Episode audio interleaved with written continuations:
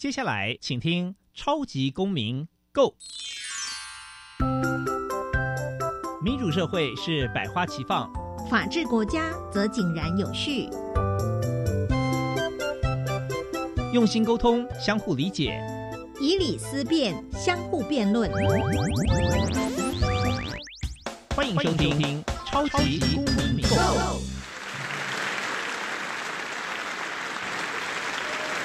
各位听众朋友们，大家好，欢迎再次收听《超级公民购》。本节目是由教育部所委托，由国立教育广播电台以及财团法人民间公民与法治教育基金会联合制播。我是节目的主持人苏格格苏明祥。听众朋友们，对于消费者保护法的了解程度有多少呢？昨天是双十一购物节，刚好今天我们就邀请到叶家豪消保官来到我们节目现场。借着这个机会来深入聊聊，认识一下消费者保护法吧。民间公民与法治教育基金会是以推广民主基础、公民行动方案为中心，培育未来的公民具备法律价值以及思辨的能力。本会成员也持续受邀到校园对教师做相关的宣讲，促进校园中的民主法治精神。除了每年固定举办全国公民行动方案竞赛，除此之外，基金会也不定时的举办教师研习工作坊。期待与社会各界合作，推广人权法治教育。接下来进入小小公民庭看厅。小小公民庭看厅，在这个单元，我们将会带给大家有趣而且实用的公民法治小知识哦。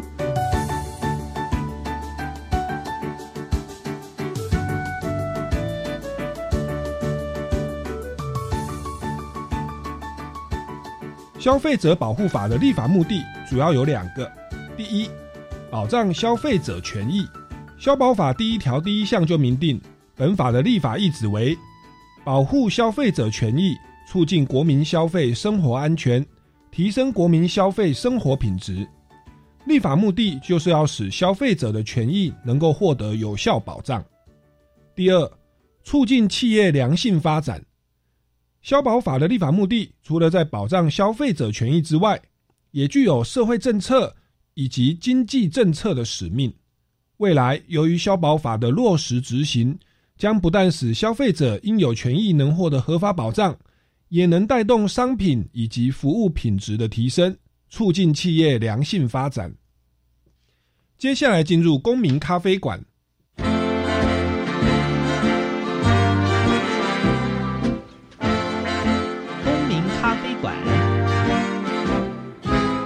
倒杯咖啡，跟我们一起在公民咖啡馆分享近期最具代表性的公民时事。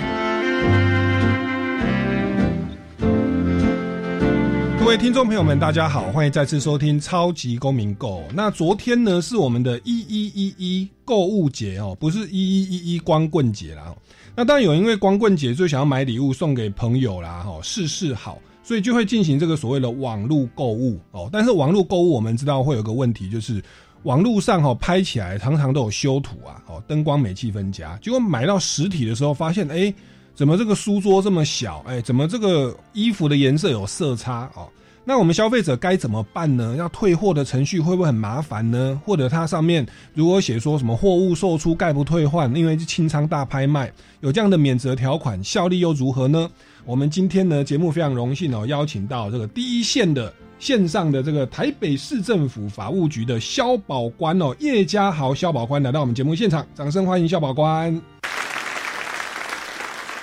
大家好，我是台北市的肖保官叶家豪。是，哎，那一开始先请教一下哦，这个消保官的这个职务，因为我们知道好像有消机会，然后又有消保官。那我看您，您是从台北市政府法务局的消保官。那消保官他的配置是怎么样？是中央政府也有吗？地方政府也有吗？那他跟我们民众的关系是如如何？像我们刚刚说网购，我买到一个东西，哎，这个色差，我觉得我实在是不行不喜欢呐，那我就想要退货啊，厂啊那个厂商就不给。那遇到这种实际的状况，我们民众是要找消基会呢，还是要找消保官呢？那找是要找？台北市政府的呢，还是我自己的县市政府，还是说中央中央政府机关？这个是给我们来介绍一下。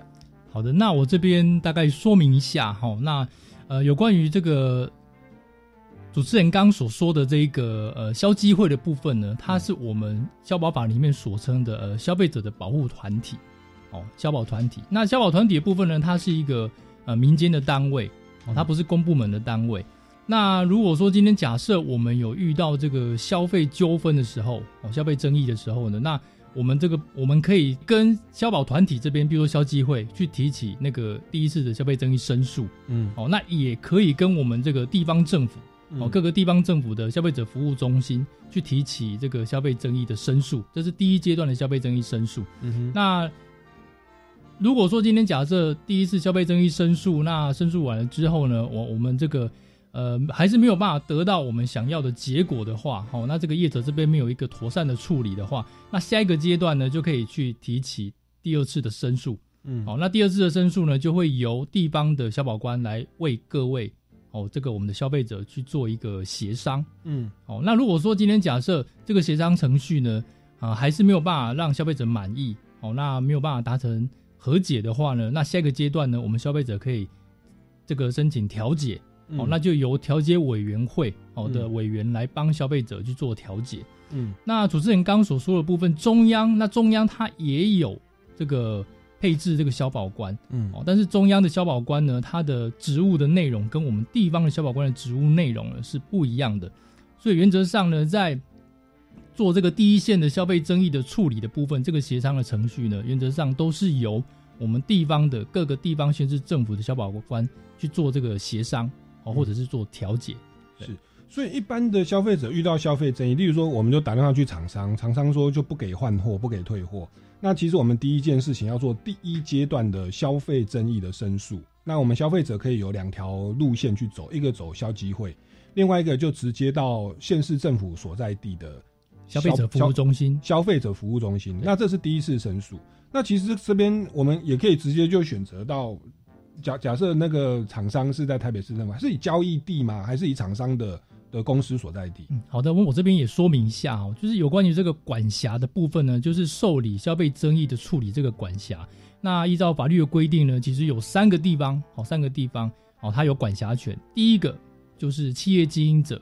哦的所在地，哦，比如说这个业者的部分。然后第二个部分呢，就是我们消费者的所在地。嗯，好，那第三个部分呢，就是有关于我们这个呃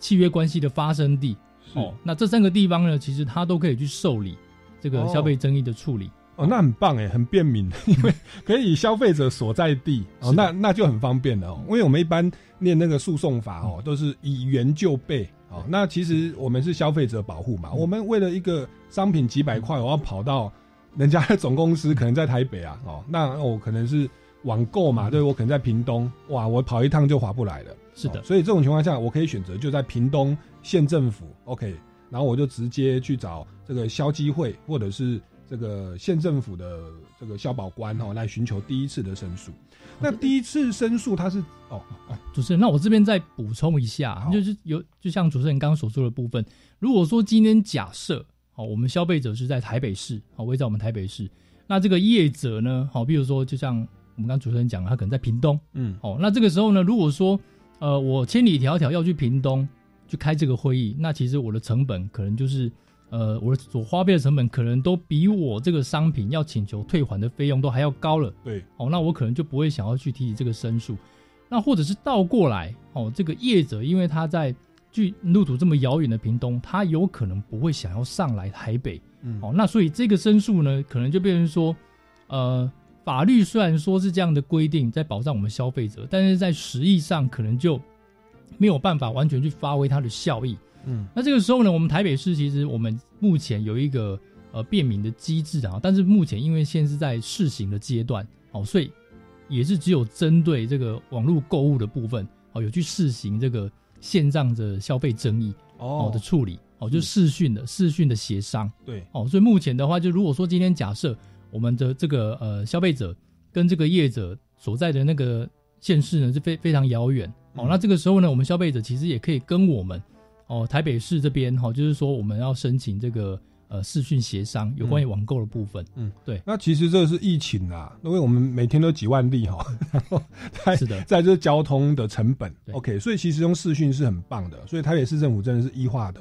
的的政府哦，值得我们呃这个就大大家可以多多来来来使来使用这些便民的方式哦是。的，好，那这个是第一阶段的申诉，那这个是强制性的吗？如果厂商不来，他要被罚钱吗？还是就当成是呃协调不成立？嗯，好的，这部分我也说明一下，就是呃，我们消保法里面的规定有关于消费争议的处理的部分，呃，我们大致可以分成原则上是两个阶段啊，我大概说明一下。虽然我们刚刚听起来像三个阶段，嗯那其实呢，消保法的规定其实是呃提起申诉，哦，那如果申诉这部分呢没有一个妥善处理的话呢，下一个阶段是调解，好嗯哦那申诉一定会在前面，哦，然后调解在后面。嗯那申诉的这个部分呢，又一拆为二。嗯哦，那第一是申诉的部分呢，我们其实可以跟业者这边申诉，好，然后再来是跟消保团体申诉，嗯那也可以跟我们这个呃各县市政府的消费者服务中心去提起申诉。那这个部分呢，原则上就是申诉完了之后呢，这个我们的所在地的主管机关，好，比如说我们的台北市的消费者服务中心，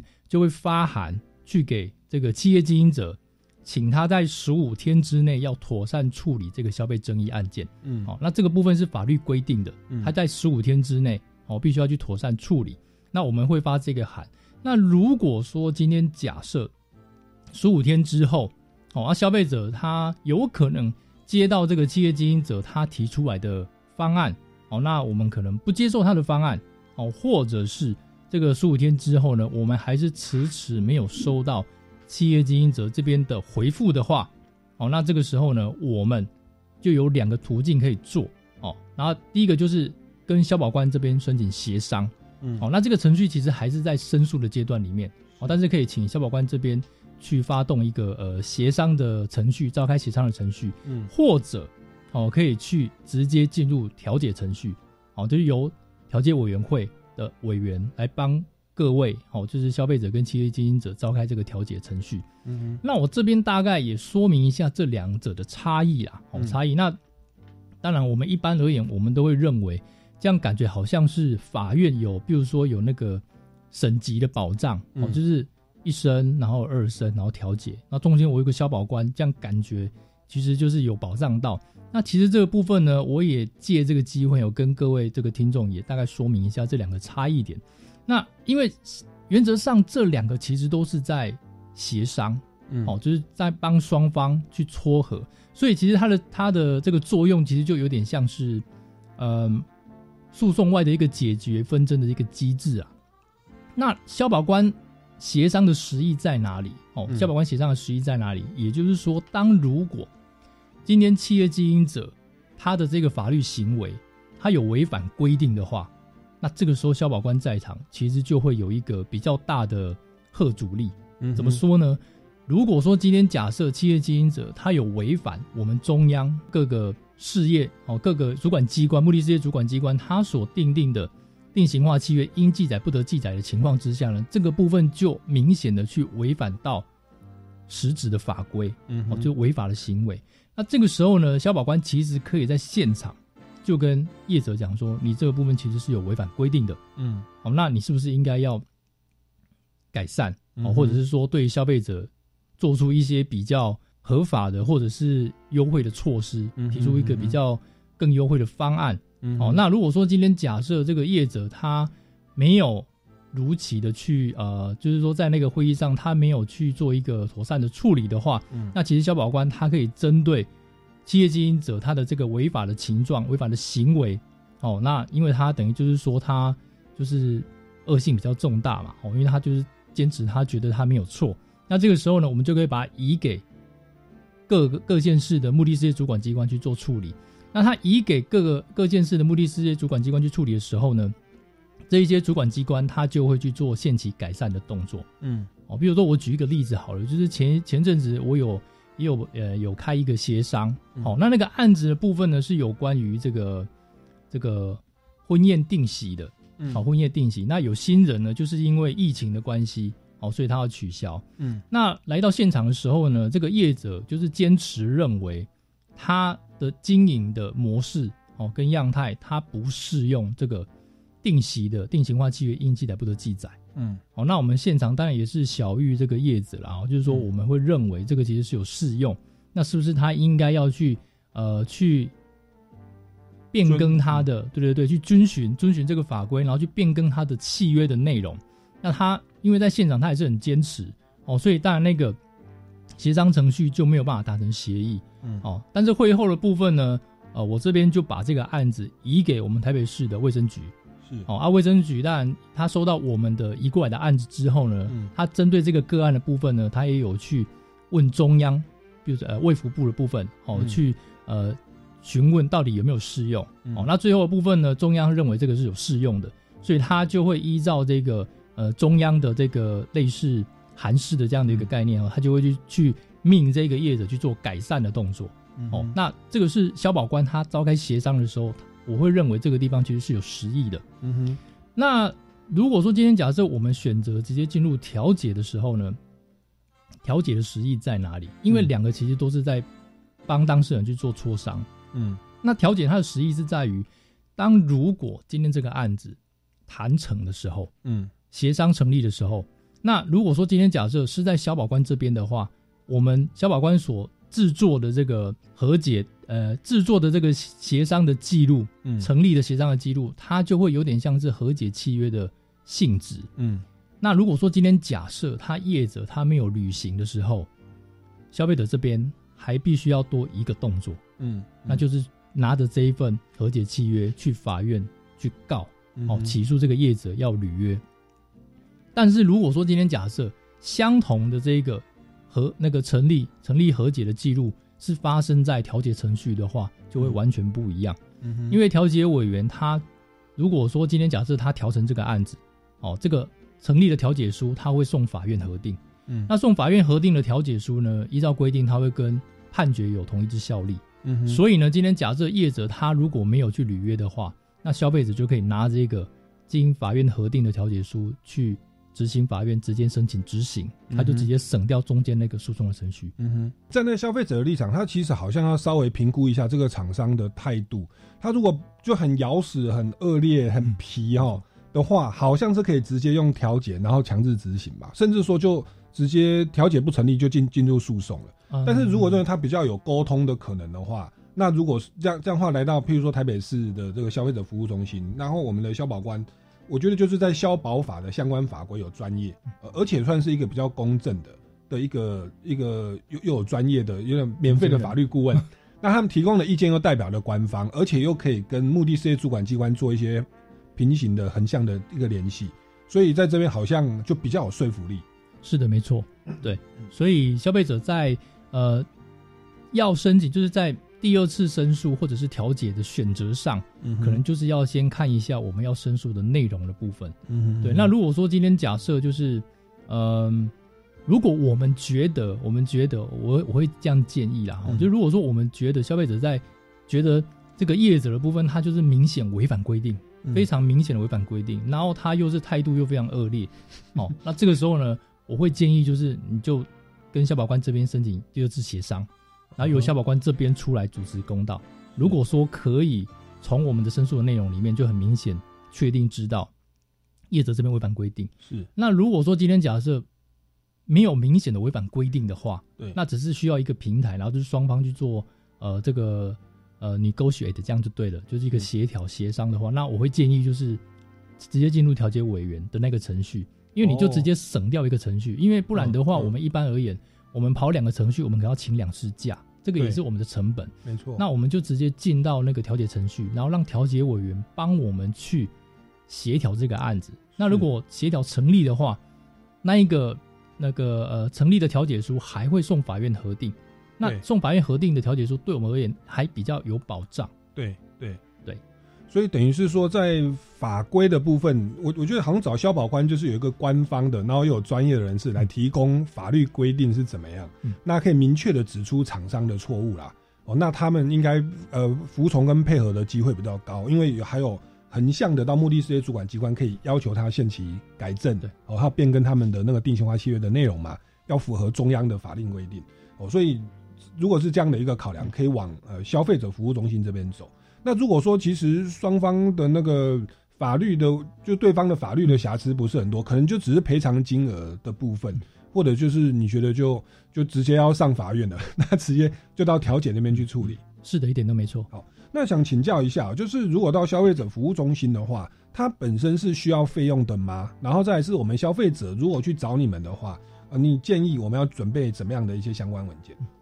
好的，那我这边说明一下，就是目前的话，我们的消保法的规定，就是申请这个呃申诉的话，就是要提申诉的话，其实是不用费用的哦，它是免费的。那要申诉的部呃申诉部分呢，它可以分两种哦，一种是纸本申诉，还有另外一种是线上申诉。嗯，哦，那纸本申诉的话，就是可以到我们台北市政府一楼的消费者服务中心，哦，索取纸本书面的部分，然后去填写，嗯哦，填写资料就可以提出申诉了。那另外一种的方式是线上的方式，它就比较简便，哦，那各位民众其实只要在网络上你就搜寻，呃，消费者保护会，哦，嗯消保会的那个线上申诉系统这几个字，其实它就会跑出来。行政院呃消费者保护会它有一个线上申诉系统，在这个上面你只要把你的资料 key 上去，好，然后比如说你的呃个人资料，哦，还有你的呃对方你要申诉的业者呃的基本资料 key 上去，还有你要呃这个申诉的事实的部分，还有你的诉求，那原则上就可以就完成这个申诉的程序了。嗯哼，那如果大家方便的话，其实就用线上啊，其实比较环保，然后也避免奔波交通成本跟疫情的的这个扩散、哦。是的，没错。对，所以就尽量往线上。其实现在很多的一种政府的申请啊，租屋补贴啦，然后这个退货退税啦，我买除湿机退税啦，还有这个消保的申请，还有法院的一些诉讼，其实慢慢往医化去发展，大家也可以多加的利用哦。那特别是他们的申诉是有视讯的哦，那其实大家也可以往这个方面去思考去使用。好，那我们在节目一开始，我们有请这个消保官哈叶家豪消保官跟大家来介绍一下，哎，消保官呐、消基会的一个关系哦，以及消费者纷争的一个申诉的流程哦。我们下一段节目呢，就来会请教一些的真实的一些相关的案例或民众常遇到的案案件的类型哦，来请教一下消保官，这个在法规上哦，以及我们在纷争就的解决上，就是诉讼啦，或者是争议的协商上，我们消费者要如何做比较可以保护自己哦？我们进一段音乐，马上回来节目的现场。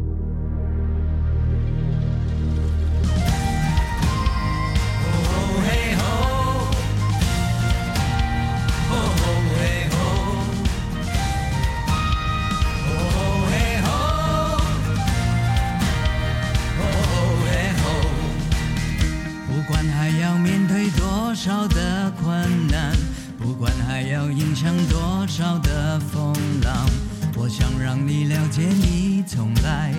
不孤单。不管还有多少恐惧在扩散，不管还有多少不安在弥漫，我祈求你永远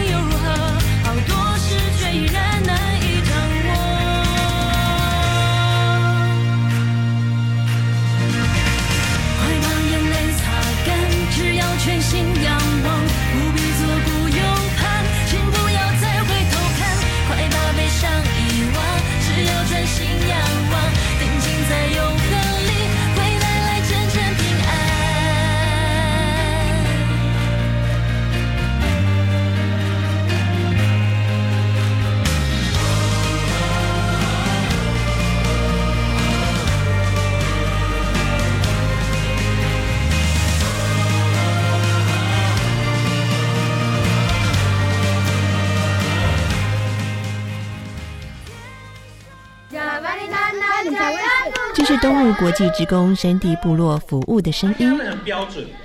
这是北医风信医疗团离岛卫教服务的声音。这是台大精神机构服务社陪伴病友的声音。无论何时何地，我们都将温暖快递到台湾每个角落。温馨快递节目每周日晚上七点到八点，一起温暖你的心。你看什么故事呢？我正在看阿基米德的故事。他是古希腊哲学家、数学家、物理学家、科学家。但是我喜欢看现代人的故事，感觉比较接近。数感实验室有介绍很多科学领域或理工职场人员的求学过程，看他们如何探索自己的兴趣，突破自我，可以让你了解不同领域的生活。那我在 YouTube 可以看到数感实验室吗？是的。以上广告是由教育部提供。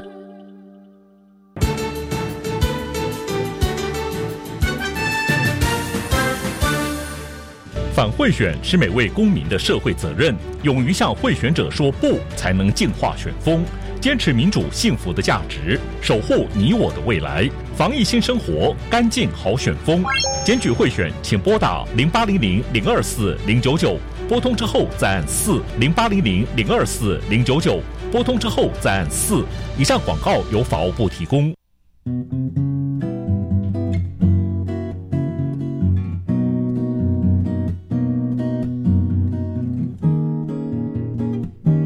我是苏命苏米恩，你现在收听的是教育电台。哦，朋友们就爱教育电台。耶耶耶。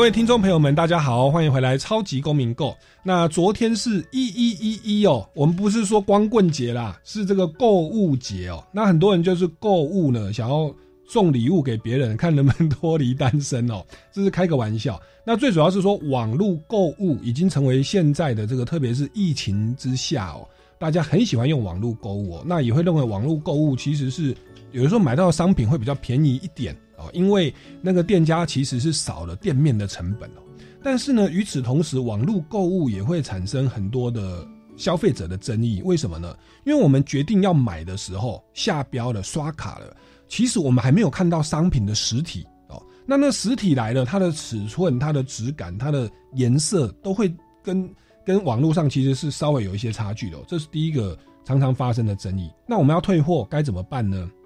那第二个就是说，这个时间上哦，我曾经订了一个东西哦，那我是一个表演的时候，我需要一个服装，就订了之后呢哦，它是从海外再坐游轮慢慢来台湾再分配哦，好像是在别的国家哦。那那那结果呢，我的表演活动都结束了，那个商品才运到，我不晓得我买那个商品是要干嘛哦。好，那这个东西就是所谓的时间，它迟延了哦。那我想这种纷争其实是蛮多的，我们一题一题来好了。我们首先就先来请问一下，我们如果网络购物买到买了一个东西哦，那结果呢，我看到了食品之后，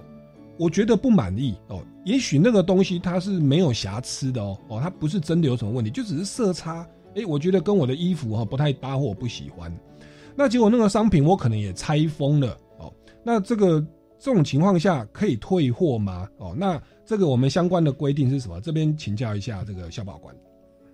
好的，那我这边说明一下哦，呃，主持人刚刚所说的这个部分呢，在我们的消保法哦第十九条部分呢，它其实就有明确的去规范哦，然后去保障我们消费者哦，它有关于这个通讯交易的部分，它有一个七天的无条件的解除权，嗯，哦，消保法第十九条规定，嗯，那为什么消保法它会定了这样的规定呢？哦，原因就是因为这个。呃，有关于这个通讯交易的部分呢，我们以前叫做邮购买卖啊，然后后面就改成通讯交易。那它呃包含的这一些呃交易，其实的它的样态其实蛮多的啦哦，就是有关于网络上的交易哦，或者是说我们的这个电视购物，其实也都算哦。那这些为什么要保障这个消费者部分？是因为我们消费者他就是在一个呃没有事先检视商品的情况之下，哦，而且有可能是因为一时的冲动哦，这个思虑未周哦，就是一时兴起，所以我们就买了这样的商品。那所以呢，消费者呃，消费者保护法呢，它就因此要保护消费者哦，他在你收到商品哦，收到商品的七天之内哦，你可以无条件的去行使你的解除权。嗯，哦，就是不管说的原因到底到底是什么原因哦，那这个法律上不不不见得要它有瑕疵啊，就是我用的就是不喜欢，看的不顺眼，就可以无条件的解约。是的，没错。对，那我们解约的方式是电话通知，还是传讯息，还是一定要传真信函，还是说我要还把商品退回就可以了？嗯好的，那我这边说明一下哈，那消保法它的规定就是有两种方式，哦，嗯两种方式。那一种呢，就是把商品退回去，哦，就是我们把这个东西寄回，哦，那另外一种方式呢，就是呃，我们用书面的方式通知，就是解书面解除权。那这个部分呢，我也附带就是大概就是比较详细说明一下，就是呃，有关于这个呃商品，哦，商品我们行使解除权之后，这商品的这个回收的义务呢，就是我们这边可能会有一个呃小小的争点啊，就是说到底是我消费者有义务要寄回去哦，还是业者他必须要有义务把东西收回去？呃，对对。那这个部分呢，我们其实是会认为，其实是业者他有义务要把东西收回去，是哦，因为我们要保障消费者嘛。那如果说我们把它寄回去呢，哦，那当然就就诚如我刚刚所说的部分，就是呃，消费者他在收到商品的隔天，哦，隔天开始起算七天，嗯哦，七天之内我们可以无条件解约，嗯然后呢，我们可以不付任何理由，然后不需要负担任何费用。嗯，所以呢，我们今天寄回去，即使是我们寄回去的那一趟，哦，嗯是我们自己寄回去的那一趟的运费，必须要由业者负担。OK，对。那如果说不是我们寄回去的，我们可以书面通知，哦，那业者他就必须要把东西收回去。书面通知我寄存真信函也是要钱的。好的，那我这边也说明一下，这个书面通知，因为我们是在网购嘛，因为我们现在就 focus 在网购上面。那网购的部分呢，就是实物上这个呃，法院这边也有实物的一些见解啦，哈、他们就有开过会，那他们认为就是说，因为现在的一个这个网购的交易的呃现象的部分，哈，因为它是在网络上购买嘛，对不对？那契约的成立呢是在网络上，那原则上契约的解除呢，我们也在网络上去行使解除权就可以了。嗯所以呢，其实虽然说我们的消保法的规范是写书面，哦，书面解除，但是原则上我们只要透过这个，现在目前其实也很方便，就是比如说这一些呃某某啊，哦或者是说这一些或是雅虎或是虾皮，其实他们都会有一个呃行使解除权的这样的一个机制，嗯哦，所以你也不见得一定要用书面的方式，透过他们的机制，然后你去啊、呃行使这个解除权的意思表示，哦，那这个部分我们也算是已经解除了。嗯哼，那个购物的平台，他们有自己的一种解约的方式啦。那个当然是属于契约的约定，按照那个走也算是契约自由原则。是的，那只是说不按照它走，有的平台如果没有那种规规范的话，我们消保法就是最基础的。哦，那书面它不见得要存证信函，其实就文字就可以了。那网络的文字其实有留下证据，其实也是 OK。是的那我们消费者就可以省下这个奔波邮局的这个这个烦恼哦，成本啊。是的。那刚刚说要店家来收东西需要一些运费，他如果不给，我们就给他走消费者协商申诉。虽然说那是小钱啊，哈，那但是用视讯协商，我觉得他该付的就要付，因为这是很明确是法规这样的是的一个规定。是的。好，那这个刚刚讲到说所谓的无条件的解约跟退货啦。那我我我想，我记得消保法有一个规定啊，他是说这个好像就是，比如那个商品来，对不对？啊，假设它是是是药药丸好了，或者说是美容护肤产品好，那我可以七天无条件的鉴赏。那我们消费者就有一个疑问哦，因为我知道前几年好像也有修法，好像有些商品是不适用七天的鉴赏期。那它里面有谈到说什么贴身的私人用品啊，什么网络山西产品啊，什么国际的机票啊，然后还有一些有有有一些东西哦。那我就想，我们有的时候，譬如说我买一个综合维他命好了，然后我就开始吃，我可以吃七天，我一天吃一根，我吃到第六天，哎、我真的觉得那个药丸哈，我吃了以后胃会不舒服，哦，这是我个人的经历，就是它太大颗了，就是我好像要吃粉状的会比较好，还是说我可能要饭后吃了？那如果那一颗吃下去，我就说胃会不舒服，我可以吃了六天六颗以后说试用不满意，给他退回。那我吃了这六天，这个费这个这个试吃的费用算谁的？好，这个请教一下。我想这样的案例呢，这个主持人觉得这个案例可能只能呃对好事多行使才有办法啊。好的，我我大概说明一下啦，就是说呃有关于这个这个呃我们比如说我们拆开包装好会使用的话，那当然这个主持人这举的例子是比较极端一点，它是食品啊。那其实呃来到我们这边召开这个协商哈，或者是调解的程序，其实申诉的案件呐，哈，其实除了不不过这样状况可能也是有啦，哈。那比较常发生的其实是，譬如说这个呃，譬如说呃，我购买，譬如说洗衣机，哦，那譬如说我就已经就是下水就使用的，好，或者是说我购买一些，比如说手机，那手机的部分呢，比如说买一只 iPhone，iPhone 部分拿到之后呢，我可能就是先，譬如说我要打开包装。那我们所知道，譬如说 iPhone 它有一个包膜嘛，对不对？它有一个膜哦。现在新的看有没有？它以前有一个膜哦。然后开膜的话，可能它业者可能就会给你收一笔费用。然后呢，你把手机拿出来之后，然后再把 SIM 卡插进去开机，哦，那他可能会收给收你一笔费用，两个费用是不一样的。哦，啊，所以像这样的状况呢，就是电器产品的使用，那到底我们需不需要支付费用？也就是说，一个课题是说。呃，我们能不能还能不能行使那个那个七天无条件的解除权？好，啊，另外一个部分的话，就是我们需不需要给付一个一个嗯类似对一个赔偿对一个赔偿的费用？哦，那这个部分呢，就是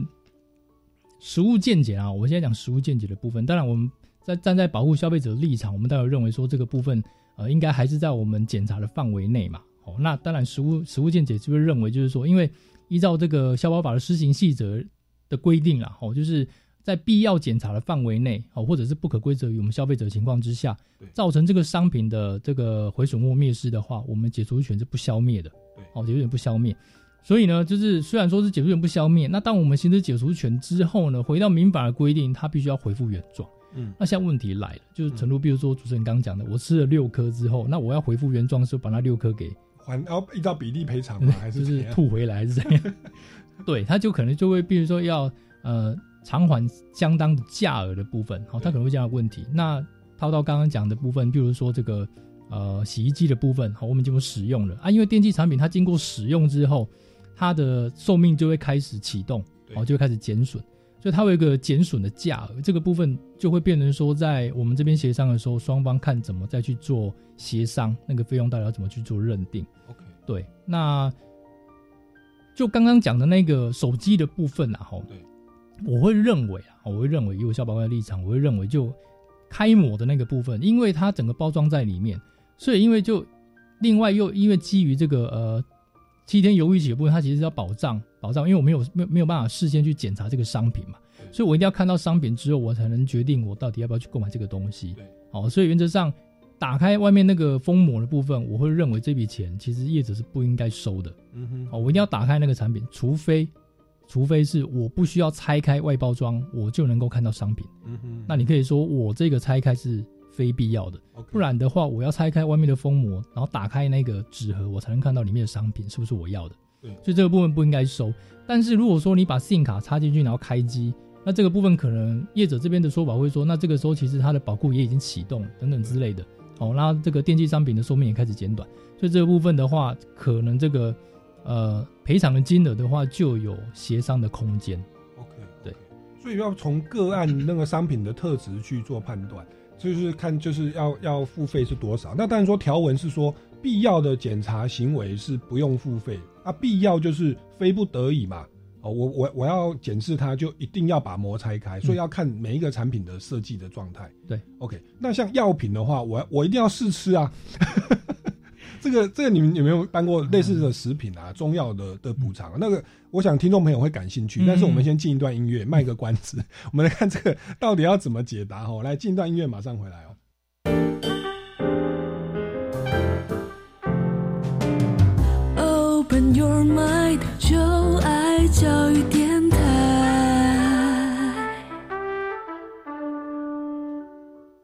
各位听众朋友们，大家好，欢迎回来《超级公民购》。那今天我们节目呢，非常荣幸邀请到台北市政府法务局的消保官哦，叶家豪消保官哦。那他有非常多的实务的经历哦，不管在消费者争议的申诉上的争议的协商上哦，或者是这个案件的相关法规知识上哦，有很多的这个。营养元素会跟大家来分享哦。那刚刚聊到说网络购物可以无条件这个解约退货了哦。那当然我们知道前些年有一个修法，就是说有些商品好像不适合适用所谓七天的无条件退货，就是所谓的除外条款哦。这个部分是不是也跟我们来介绍一下？有哪些商品是就算我是网购了，我也不能七天之内无条件退货？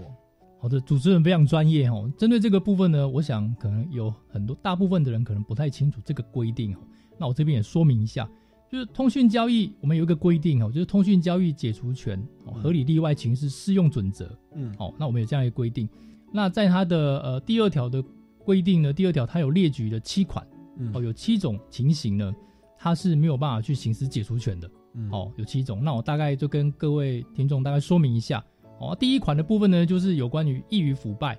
哦，嗯或者是说这个呃保存期限过短，哦，然后哦它这个可能这个保存期限就有就有七天，然后我给它弄到第六天再给它寄回去。是的，没错。OK，对，像这种就是说可能我解约的时候就逾期了，哦，这是第一款。嗯那第二款的部分呢，就是刻字化的给付的部分，哦，刻字化的给付。那我们比较常举的例子，譬如说印章，或者是那一种姓名贴，嗯哦，那这种的话就是我们就是请这个我们的卖家这边哦特别去量身对量身定制的这一种哦，那或者衣服等等之类的哦，那这种的话就是因为只有你才能用，对哦，所以这样的话这这属于克制化的给付，所以这个嗯也不能退。对，那第三种的部分呢，就是报纸、期刊、杂志这种，这个当然顾名思义，因为它这个退了就没人要看了。对，没错哦，但是当期的嘛哈。嗯然后再来的话，第四种就是这个经过消费者拆封的影音的商品哦，或者是说这个电脑的软体哦哦，那这像为什么不能退嘞？那因为像这样的这一些商品，有可能哦，就是呃，它其实这个要件哦，我们看一下这个要件，它其实是经消费者拆封嗯哦的影音的商品或是这个电脑软体，所以如果说今天假设你购买这样的商品，你没有拆封，是可以退的哦。但可是我没有拆封，我不可能去读取播放嘛。所以问题就在这个地方，就是因为你你拆封了之后，它可能有这样的疑虑，就是比如说你拆封之后，你可能第一个当然你已经使用过了啦，哈，对第二个部分呢，它有可能去担心你可能会有一些呃重置。对对重置的呃，就是拷到你的电脑里面啊，对。等等之类的哈，它有这样的疑虑，所以哦。原则上你拆封之后，它就可以不让你退了。OK OK，对，然后再来的话，第五个的部分的话，就是这个一经提供及完成的线上的那种服务。然后那哦。原则上我们举例的，呃，或者是那个呃，我们举例比较常听到，就比如说呃汇款啊，汇款，或者是说一些这个 A P P 之类的这一种，哦，或那种数位的服务，他们其实都会算在这一款里面。Uber Panda 线上服务，它嗯线上给付，它立刻完成服务，这个算吗？原则上，我们在那个这一个规定，它的举例的部分是，立式是用那个汇款啊汇款的服务就是因为让你一使用之后汇款就完成了。哦，是哦，对，那或者是那种数位的服务，那数位服务我们其实会原则上我们就会取一些这个在网网络上或者是 A P P 的软体的那一种哦哦，那就是数位的服务。那原则上你原则上你付费之后你就使用，那原则上那个时候其实我们其实就会认为这个就是属于这种例外的，你就不能够再去做解除，因为你已经使用了。OK OK，对好，然后再来的话就是这个已拆封的个人的卫生用品，哦，那是。我不能说用了六天把内裤还给你了，对，没错，太可怕了。对，那我们在食物上比较常发生问题，因为他举例也是比较简单，就是比如说这个呃刮胡刀哦，或者是说这个贴身的衣物，但是比较常有争议的都不是这一些哦，比如说这个免治马桶算不算？哦哦，或者是说这个那个枕头啊。哦被单哦，那这一些到底算不算？那这部分就会比较有争议一点。嗯对，或者是耳机啊，哦这样，而且尤其是疫情，疫情期间，老实讲，如果就算呃，应该这样讲，就是当我们是消费者的时候，我们当然希望这些东西可以退啦。对，啊，当我们不是购买那个消费者，我们当然会认为不能退，不然为什么？因为你可以退之后，我有可能就是购买到你使用过的那个商品。嗯哼，对。然后第七个就是主持人刚刚讲这个呃国际航空的客运服务，对哦，就这七种。这个国际航空客运服务为什么我订了就不能退啊？是说会影响到他们航班的销售，还是怎样？因为它比较特殊 OK 因为它是国际航，因为有关于这个有关于这个飞航的部分，它就是比较特殊性哦，所以它就是把它直接规范在里面，这个部分也不能退。那所以现行法是这样子啊，消费者我们在买这七样东西，你就要有心理准备哦，它其实是不适用七天之内无条件退货的。那那刚刚有一款叫做说刻字化服务哦，量身定做的衣服啦，我还我还记得以前我我们朋友在送生日礼物会送那种依照我的照片，依照对方的照片去刻一个公仔。那你还刻一刻呢？说嗯不像退货，哇，那个公仔要给谁啊？送到庙里嘛？哦，那种是刻字化服务哦。那那我想这个是比较没有争议，但是我我我想要最近网络上蛮流行一个东西叫做网络代购哦，就是说我们有时候看脸书啦、FB、IG，会有人说我要最近要去日本哦，那我要去顺便买一些东西，有没有谁要下面这些产品的？我到日本去旅游的时候，我顺便帮你们买这些哦，那请你们来，我下面留言，我可以帮你们代购，那费用可以比较便宜哦，因为我在那个什么合合法运送什么二十公斤的范围内然后。好，那这种代购的话，它算是可以适用七天的无条件解约吗？还是说它是也算是一种克制化的一种方式？好的，那我这边也说明一下哦，就是以我们目前的实物的见解，哦，我们所能查得到实物的见解，有关于这个代购的部分呢，啊，有实物见解认为，哦，如果说今天假设，哦，这个卖家的部分，他其实是形式上他用代购的方式，哦，在这个贩售商品，但是实际上呢，他这些商品其实都已经在他的仓库里面了，啊哈，哦，那如果这样的状况呢，我们当然。不认为它是属于这种克制化的服务，哦，就他其实已经批了一堆货放在家里了，然后说我帮你代购，是的。可是其实他就是一个店家了。对，OK，对。那如果不是的话，哦，他是确实是因为我们消费者下单之后，那他才去这个，比如说去国外哦，去下单买这些东西进来啊。当然，他必须要出示相关的证明啊，哦，有一些时间的顺那个时间的先后顺序嘛，就是因为你下单之后，他才去呃去国外去购买这些商品，然后有进口这些呃这些。证明证明文件啊、报关等等之类的，哦，那才能够证明说它只是属于克制化的给付。嗯，哦，这是有实物见解是这样认定的。嗯那最近也有一个高雄的实物见解，他采取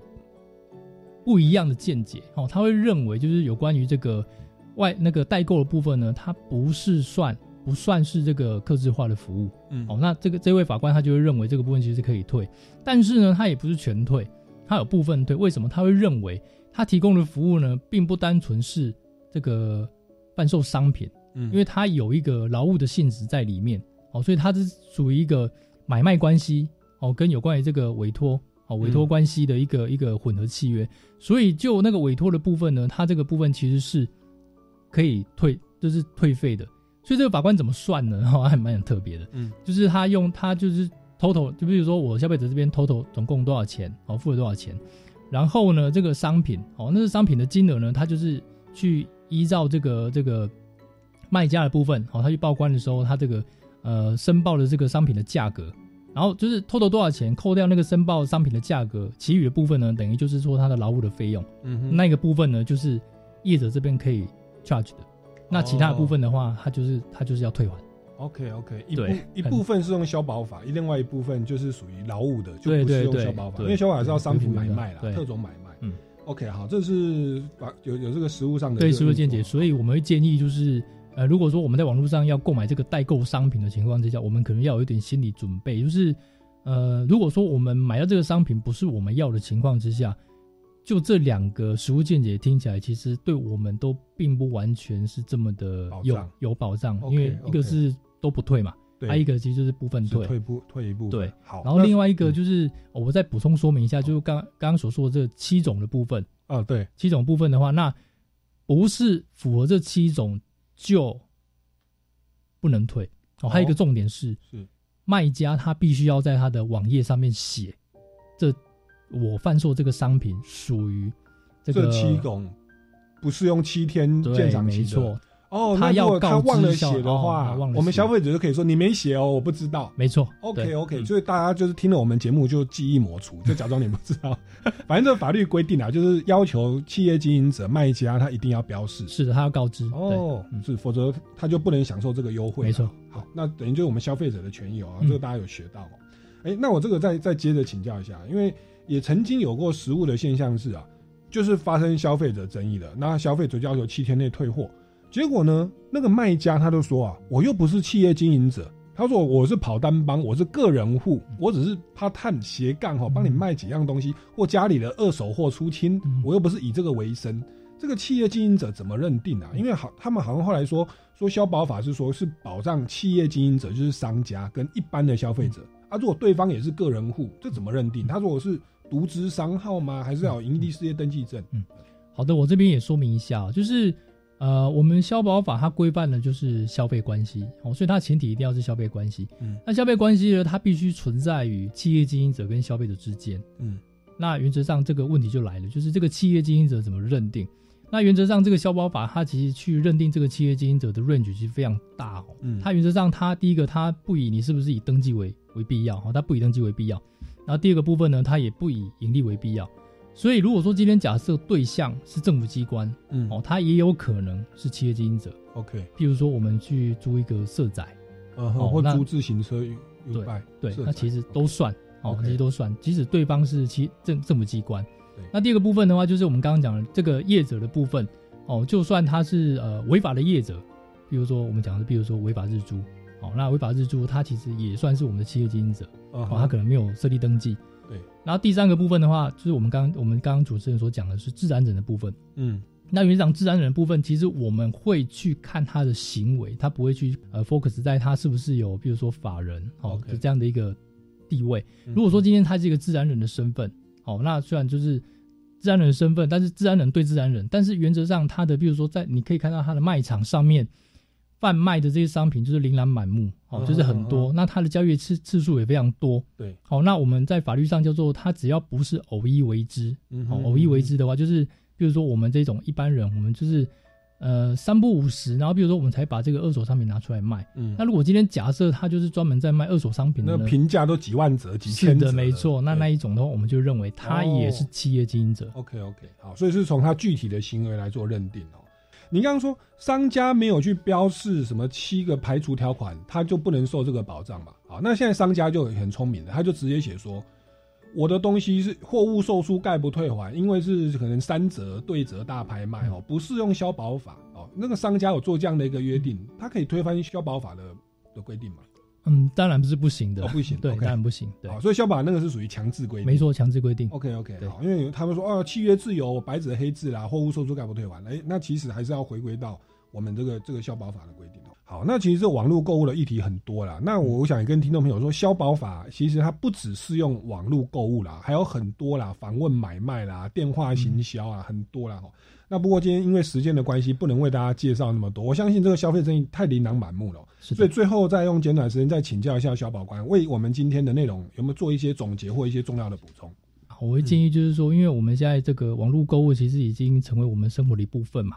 然后那你看每年其实网网络购物的消费的纠纷，每年都是蝉联第一，每年，而且一定是逐年成长，哦，对逐年成长，尤其是疫情期间宅经济，所以这个消费纠纷又更多。对，哦，那我这边会建议就是说，那个我们在购物的时候啦，就是在网络购物的时候呢，我们在购买商品的时候，一定要三思而后行啊。哦，我们一定要想想看这个东西是不是我们所需要的。哦，那我们再去购买这样的商品。再来的话呢，就是千万不要在非知名网站上面去购买这些东西。哦，譬如说有一些，譬如说 FB，哦，脸书，哦，或者是说这个 Light 社群，对。哦，因为他们上面很充斥着一些那个一页式的广告，哦，一页式的网页。那你会发现，那一些网页一点进去之后，它可能就是购买贩卖贩售的商品，可能就是一两样，对。哦，然后就是一直在那边倒数，然后倒数不完，哦，而且最重要的是，你根本不晓得贩卖给你的那一个业者是谁，你查不到他的相关的资讯。嗯嗯。然后当你收到商品的时候呢，你就发现哇，不是这个产品的那个品质非常差，哦，或者是说可能就被诈骗了。嗯哼，哦，你买手机，然后里面放石头等等之类的。嗯哼，哦，那这个这个部分的话，就会比较得不偿失。嗯所以我们建议一定要在比较知名的这些购物的网站上面去买，嗯而且它有一个好处是，它会有一个因预约为保障机制对不对？呃第三方支付就类似啊第三方支付对第三方支付，所以这个钱的部分呢，它不会直接到那个卖家手上。对，好，比如说我们在叉皮上面买东西，哦，那他这个卖家虽然说我们跟卖家买了一个商品，那我们钱比如说也付了，但是那个钱呢，它会在这个先存在差评，对存在差评那边，差评是的。好，那这个其实消保法的东西很多啊，大家如果还有相关的问题的话，也可以到这个台北市政府法务局消费者服务中心，应该有很多的一些问答、Q&A 在上面啊、那这个也可以到我们呃超级公民购脸书粉丝专业来这个提问哦，或者有相关的留言，也可以到民间公民法治教育基金会来追踪相关的活动哦。那今天非常荣幸邀请到叶家豪消保官哦，台北市政府法务局的叶消保官。那这个我们节目到这边告一段落，下个礼拜六下午三点零五分我们空中再见，拜拜。谢谢，拜拜。谢谢